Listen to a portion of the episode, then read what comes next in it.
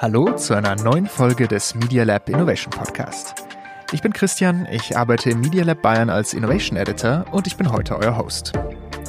Wenn wir über Daten in Medienunternehmen sprechen, habe ich immer das Gefühl, dass es sehr schnell sehr, sehr technisch wird. Es geht dann oft um Analytics und Metriken und solche Sachen.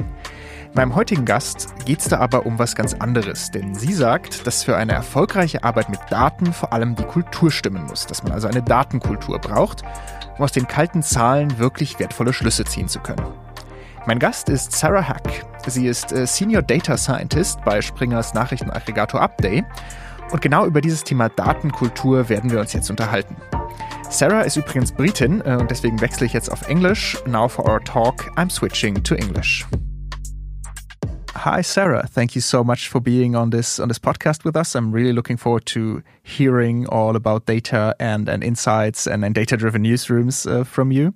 But let me just first start with a question that is probably very basic for you. When we talk about data and insights, what is actually the difference between those two things? I'm thinking about maybe people that want to track how successful their article is, and then they measure the number of clicks on their headline, and then a headline gets a lot of clicks, and then they say, "Oh, it's a successful article," but what was it actually they measured, right? So they measured a successful headline. They don't know if the people liked the article, if they're interacted with it. Is that something you see as well uh, as a problem? And then how do I make this differentiation between what is a data point and what actually tells me something that I want to know? I mean, from my experience or what I've seen, I think companies or uh, newsrooms in specific are quite good at tracking a lot of metrics. Um, I think editors, publishers, they're aware how many articles are getting published. Um, they're aware of how many people are clicking on the articles. And actually, talk about data as a whole and how this data feeds into a company and how we should really understand and evaluate and analyze the data. So that's that's something that's missing. But yeah, companies are doing really well in tracking singular points and seeing their readership, for example. And that I feel like that so far so good, but it's not enough that's interesting that you say that. And I think that's good to hear for a lot of media companies that are tracking this data. Then maybe let's talk about what you think the difficulty is and what you think the problem is. If it's not so much these types of measuring that I talked about, but if it's more this, this data in the company that you mentioned like I said, I think people aren't talking enough about data. I think we're not talking about the data that we have. I think we have this very simplistic approach towards data, which is in the form of, let's say, just looking at singular KPIs. So uh, it's very common for businesses to love having a handful of KPIs, which are helpful for certain metrics. I'm, I'm, I'm not criticizing that. But I think it doesn't make sense to just look at a single data point and saying sales went up over a week and just looking at that on its own and not understanding why sales went up and what were the reasons behind sales going up. And again talking about that really really understanding and evaluating the data and talking about data as a business and not just a silo. So that's something that i've seen is missing and lacking in companies. And yeah i would love for people to move away from just looking at a singular value or metric and yeah talking talking about data really understanding what data we have and what we can what we can do with the data. And that's when you can really see the power and the use of data. You just said that uh, working with data in a newsroom or in a company in general for that matter is more than just uh, measuring singular metrics and measuring singular, uh, following singular KPIs. What is it then that makes a company data driven in the first place? You just mentioned a data culture. Can you maybe elaborate a bit on that? Let me just share something that I went through as a data scientist starting out my career. I was working at a gym actually, which has an insane amount of data. Uh, they have over 100 branches, possibly thousands of users a day. So they have insane amount of information that they've captured about their their members. And they wanted to do a segmentation exercise to understand what do the different uh, users look like, and based on that, some sort of marketing material was to be promoted. This would have been a very, very simple exercise to do with all that information on a without even even thinking about using machine learning. Uh, you could just look at there's this recency, frequency, and monetary model. Just based on those three data points, you can easily segment your users. Instead, the company went for a consultancy who did a qualitative exercise based on a very, very, very small sample of users. Maybe not even 100 people were questioned. And then based on that, segmentation was done. This was time consuming. This was a waste of money. Consultancies aren't cheap.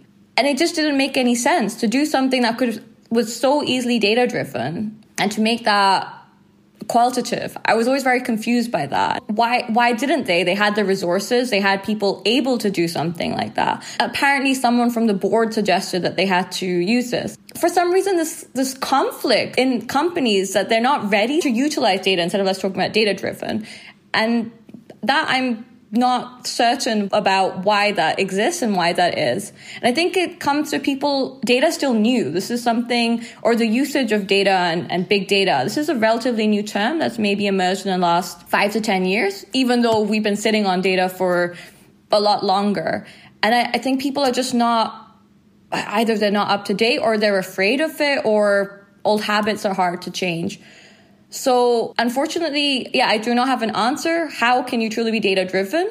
But if you have data and you have experts in data saying use data, I would start with that. So, so is it um, a matter of a mindset? Could we maybe phrase it like this? You have the data, then you also need to want to use it. Exactly, it's a mindset. It's about relying and utilizing your data. It's about not being stuck in old ways. But yeah, absolutely. I think again, if you look at the structure for company, we are still a long way from having a chief analytics officer, a chief data officer, chief artificial intelligence officer. And these are such central roles in defining the strategy and especially how data can be used. Right now, it's tough to get everybody on board and to buy in, but we have to change that mindset in companies and we have to listen and trust the experts. Data is your friend. That's a very a beautiful thing to say. You just now mentioned like different roles. Let's say I found a new newsroom and I'm a newsroom manager now. I want to be more data driven and I believe data is my friend. And especially after, after you told me now, I want to get to know this friend a little bit better. So I'm I'm building my newsroom. I want to make my newsroom more data driven. Which roles would you say are the most important ones? Which roles would you wish that every new newsroom had? I think it's important to have someone at sort of a higher level, ideally at at C level. But if not, um, I think some sort of you know VP or lead, someone who is an influential person that and and having that data background. I think that's that's extremely important and then I think it's important to have, again, it could be um, it could be product specific. So you could have. Um, again, maybe in the ads team, they need to look at data a certain way. You could have different analysts for the different functions. That's looking at data at a very low level. And then obviously you need data engineers to help create the pipelines to get all this data to make sure you can utilize as much information as possible maybe just on a very basic level, like just thinking about myself as this hypothetical newsroom manager again, should I maybe just have a data expert in my office or on at the desk next to me or something? Would that already help? Absolutely. But yeah, absolutely. But I think that's it. Having someone who's in a central part of the team, not just a siloed function. I think that that's really important. And so if you're a newsroom manager, you bring someone in who is helping lift the again the data culture in the company and how, how again to use data properly. And data being a fun thing to talk about not um, yeah not just something to add to workload or reporting for the sake of it. So yeah I, I like that. Have have someone who's sitting right next to you.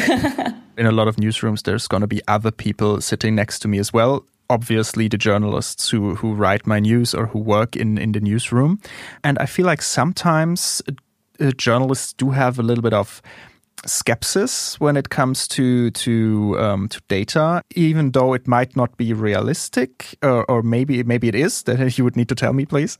But a lot of people might be afraid, you know, oh, is data gonna take our jobs away? Is data gonna take our editorial spirit away? Is data gonna take my journalistic intuition away because I just have to look at the data? Let's say, again, I'm this newsroom manager. I took a data person that is sitting next to me in, in the newsroom.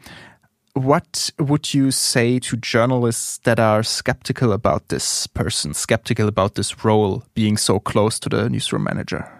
It's bizarre that people are worried or there's this fear around that artificial intelligence will take over a job. Even data scientists are afraid of this. They say the artificial intelligence will make data scientists redundant.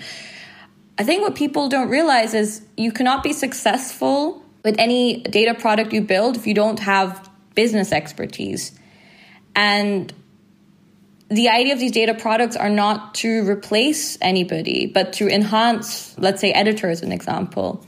So, for example, all the personalization work that we're doing, we are trying to help the editors. So, human created content will always be the best performing because there's this human element to it. But the individual editor cannot sift through the amount of data or the amount of articles that are being published just to uh, put things in perspective, in 48 hours, just on a, random uh, 48 hour time zone, we have around 30,000 articles that are potentially published. That's a lot of information for someone to manually go through to say, hey, I would like to show the user this. So in this case, we are trying to sift through all this information. We are trying to say, this could be potentially something we show a user. And we would then love for someone from the business, especially the editorial team, to then validate that and give their stamp of approval. They go side by side together. It's not meant. It, it's there's not. It can never replace. You could never replace a human written article or a book or anything. But there are some things that you can automate and speed up, and they're there to help people and enhance people do their job and take away all the boring stuff in many ways. So um, yeah, I find that really bizarre that people are afraid of this. It's again they have should welcome this, and it will make their lives a lot easier.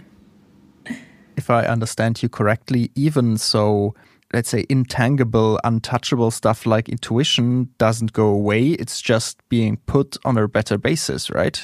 Exactly. Again, it's just being used in a different, it's being used in a different way it's being used to validate an output as opposed to creating an output in the example that I gave.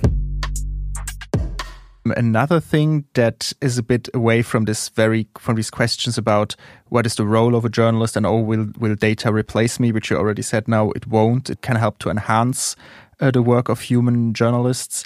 But there is one other point that I would like to just ask you about because especially here in Germany, that is a big topic uh, among editors, and that's of course privacy and, and data protection for the users. I mean, that as journalists, we are very trying very hard to protect our own data, protect our sources. That is the one side of it, but um, a lot of people are, and sometimes rightfully so, worried about how we treat the data of our users. And when we talk about, okay, we how can I make a newsroom more data driven, or how should a better data driven newsroom look like?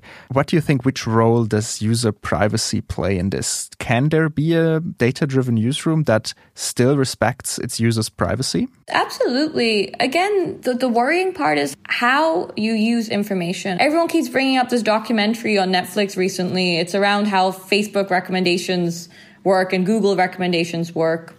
These companies have so much information on people. If it goes in the wrong hands, I'm not even over exaggerating. Civil wars can break out as a result. The information that most newsrooms or most companies are collecting are already anonymized. We're using data to provide our users the most useful content, for example, or we're using data to advertise certain campaigns to them. We're not trying to sell this information. We're not trying to harm our users. We're trying to, again, help them. We're trying to make their experience with news as tailored to them as possible. As long as data is anonymized and as long as it's being used correctly, there's and it's compliance. Um, in the UK, we have GDPR laws. Then I think people shouldn't be worried. But again, silly things like having your laptop unlocked and your database with all your users and emails. That's those sort of things have to be fixed. Like those should never it should never go into the wrong hand. But just small little data draining short courses can help solve that. I'm actually surprised that we don't have more data protection officers, for example, or that people that work with data need to sign something to say, you know, a little bit like a Hippocratic oath. But ultimately, at least the data I work with is anonymized. I could never, ever silo somebody out or track someone. I do not have that power or that information. And I hope no one ever has that level of detail. And if companies are finding that they have too much information about their users, then yes, it needs to be anonymized and anything slightly sensitive needs to be securely safe somewhere and only accessible to certain people. Uh, so yes, maybe some work needs to be done by companies to make sure that their data is safe. But ultimately, I, I, just want to uh, make the case that the impact that we can have will never ever compare to some large companies and uh, in a way that, that should be a relief that the way that we're using data it's again it's help it's all about enhancing it's all about enhancing users it's about enhancing the people in the company well, I, at least I take away from it now. Okay, I have this data expert sitting in my office. I might have the privacy officer sitting in my office. It's getting quite crowded, but uh, that's okay. it can also be one person. It doesn't have to be. it doesn't have to be an individual. It doesn't have to be. But for example, banks they have a chief risk officer, for example, and these are roles that have been created because they're necessary. And I think it fits beautifully in what we talked about before with data culture, that also privacy, of course, and data security is a part of data culture that companies working with data and therefore newsrooms uh, should have. Thank you for, for those answers, Sarah. But um, maybe now let's go a step further down and go to the more intricate workings of a specific newsroom. What you work with is, is personalization, recommendation, and helping users sift through great amounts of data. Maybe you can explain a little bit on that because for me now, I, I, really don't understand. You said now that, okay, your data is anonymized, of course, but you also manage to recommend to people. And, you know, that for me, that sounds a bit, how is that even possible, of course? But I'm, of course, not the expert. So maybe you can just start by explaining a little bit how recommendation with data works in a newsroom context. Absolutely. So every item of data I've looked at, uh, be it an e-commerce, be it at a gym, be it um, in a newsroom, it comes to me anonymized it's given as a user ID, which I cannot trace to the individual user, but the person who needs to target something to the individual user can. So in this case, I just look at a, a user ID and I have only information about what they're doing on the app. So what news articles, for example, they're clicking on. So I cannot trace an individual user. So that's usually how data is provided or stored for people that need to access it and use it. So I look at the history, uh, let's say in the last three months, six months, what articles did the user interact with? So um, we have an app, so uh, users can either scroll through or swipe through articles. So we have that information. We have information on what they clicked on, what they liked, what they disliked. But again, this is all anonymized. I cannot pinpoint, oh, John Smith that postcode 111 uh, clicked on this. It's just, I'm looking at users, I, I'm just looking at interaction with the app. So when I look at the last three months, all our users have been interacting with is COVID, for example. So it would be a very um, so it's been difficult to really identify what else are users interested in. So instead of um, me going to granularities, maybe I can talk about what sort of data um, we collect that might be interesting for people listening. So we're a, um, a news aggregator on an app. So we collect information such as what articles did the users scroll through or, or swipe through. We have information on what articles the user clicks on we have information on whether they liked or disliked. It's just like Instagram has a heart emoji. It's similar sometimes with news articles. Uh, did they share the content?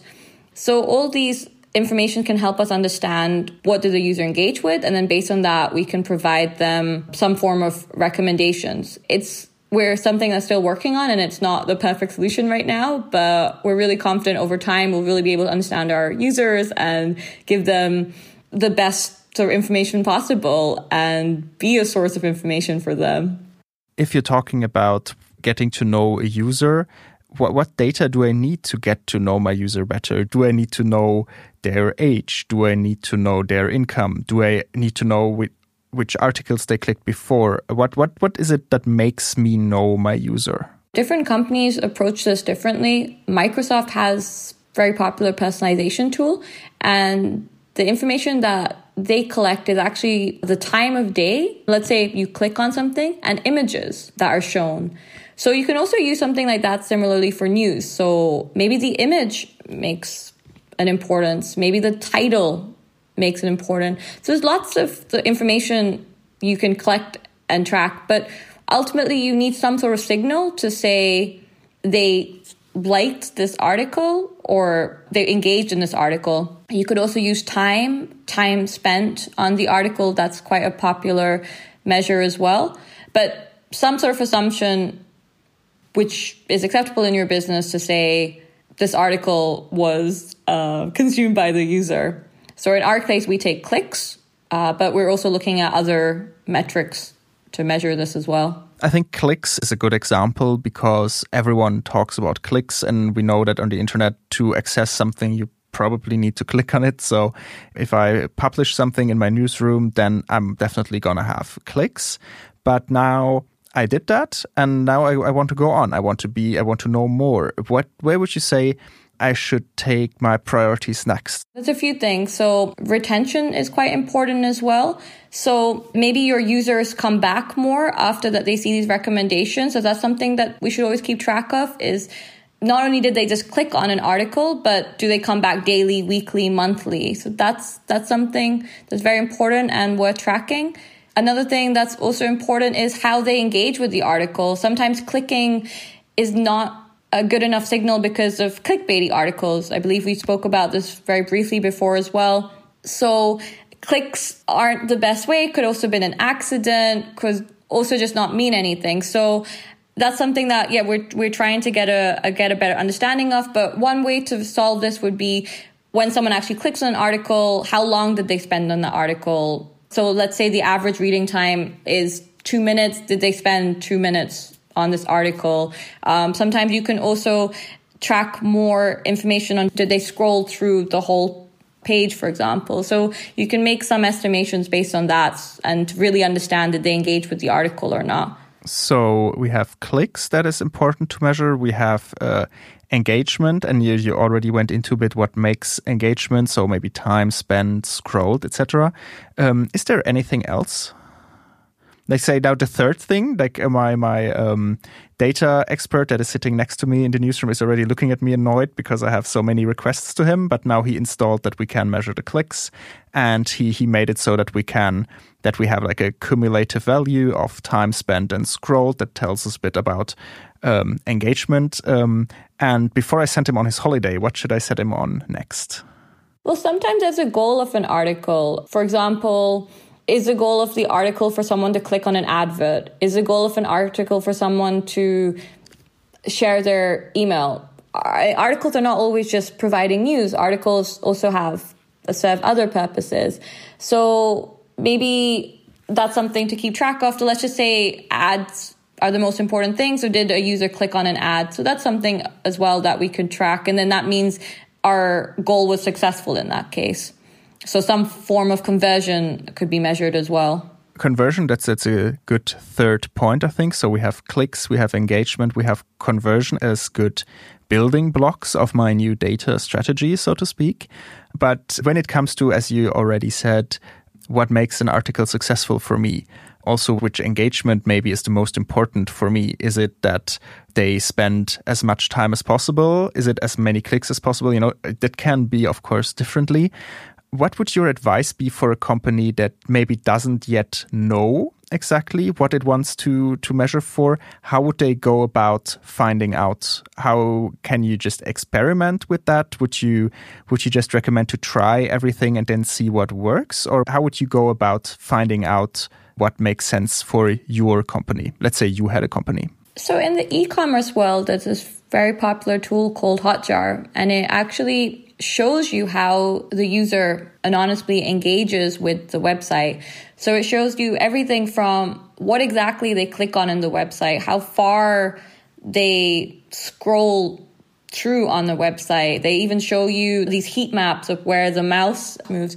And I think something like that's a really good starting point to get a really good understanding of how a user engages with something. So again, I can't give you a specific Uh, answer because I'm trying to avoid this world where it's like, okay, you just track one, two, three, and you and you get what you need. So I, I think the first question is, what is someone trying to do? Why do you think this information is necessary? Why do you need to know how your articles are performing? So in my use case, I need to understand this information so I can make better recommendations. So that's why I need to know what are the top performing articles, and I base that on right now clicks and CTRs. So click through rates, so it's based on impressions, so how often the article is shown and then also clicked on. So that's another popular metric that that people can use. I think it's really important to then start to look at your data in that way to really identify the problem and then what is what is the solution. So why are you looking at the most clicked on articles? Why are you not looking at the least clicked on articles as well?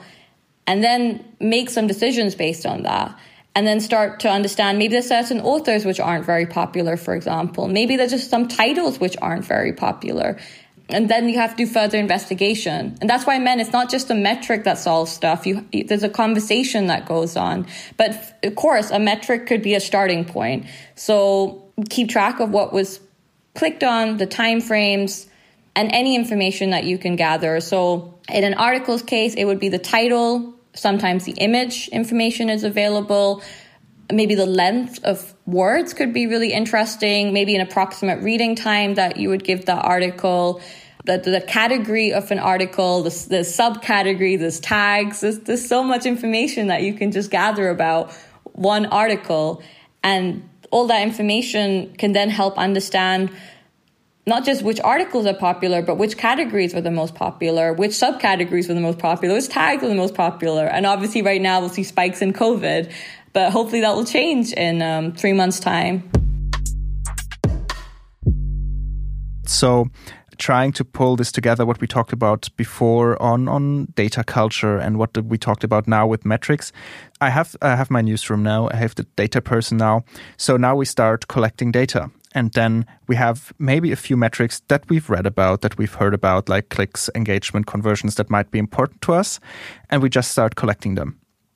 And then we look at them and kind of deductively see from these ideas that we had, we will look at the data and then we can start to talk about what we're actually seeing. And then from this, we can develop further stuff that we want to measure. And from there, we can continue to develop our strategy. Am I, am I paraphrasing this correctly? Absolutely. I think that's uh, actually paraphrase it better than me. It's it's it's all about having the conversations around it, not just having a baseline. Oh, this article had 100 clicks. What does that mean in relation to the business? What does that mean in relation to all other articles that were performing? And so there needs to be some reporting, but then there also needs to be a conversation around what's being reported and then another conversation what do we do about that and and having that sort of culture where we we talk about how in this case how articles are performing that's when you'll start to see the benefit and then you can make changes based on the data wonderful um, maybe let's um, try to pull this all together. Uh, let's just uh, assume again okay, I'm this naive young newsroom manager. I started my own newsroom. And now I want to make my newsroom data driven. Could you maybe just from all we talked about give me the three most important tips that you would have uh, as a data expert for me to make my newsroom more data driven? Sure. So, like we mentioned before, it's about obviously creating, uh, um, hiring the right people, but having a team that is centered in the business and not siloed into a, another team. Um, really having a team or a function, which is the core of um, your business. Other really important things would be to utilize the data that you have. Uh, you'd be surprised how much data you already have without having to invest um, so much. I'm sure every company has Excel spreadsheets and Excel spreadsheets of um, of data. So use utilize the data that you currently have and yeah, start to investigate and look what do you have and um, again, why do you need it? Why do you think it's important to be collecting information? And that question, obviously, hopefully, uh, also a data team can help and ask them these questions. Ask them, how can I use this data? So they sort of go hand in hand. And then the third point is to trust then what these people are saying. I don't know why we are afraid of the change that's coming and the benefits that data can bring a company. I think we really need to embrace this and listen to what the experts are saying. Uh, data is not the enemy. Data is a friend, like I said. And I think if people try to work on their data culture, try to really understand what the data can bring, they can really make a lot of changes and it would really help a company. If I had to narrow down to three points, well, firstly, make sure your data and your data team is the core of your business as opposed to a siloed function. I think that's very that's very important. Secondly, asking the right questions. Well, what are you trying to gain from this information? And trusting the people that you appoint to advise you and help you use your data effectively. Okay, Sarah, thank you so much. It's been very insightful. And now, as uh, my hypothetical newsroom, I think is very ready to, to be more data driven. Thank you so much for being on the podcast today. Uh, thank you so much. Thank you for inviting and hosting. Was, I enjoy talking about data. You're very welcome. Thank you. Thank you. Eine spannende Sichtweise von Sarah war das jetzt. Und damit ist diese Folge des Media Lab Innovation Podcasts auch schon wieder zu Ende. Ihr findet diesen Podcast überall, wo es Podcast gibt und da findet ihr dann alle Folgen, sowohl zum Thema Data Driven Newsroom als auch natürlich zu anderen Themen und es gibt dann natürlich auch alle neuen Folgen. Das Media Lab findet ihr auch im Internet unter www.media-lab.de. Hört doch mal in die anderen Folgen rein oder besucht uns auf der Webseite. Äh, ich wünsche viel Spaß dabei und äh, bleibt innovativ.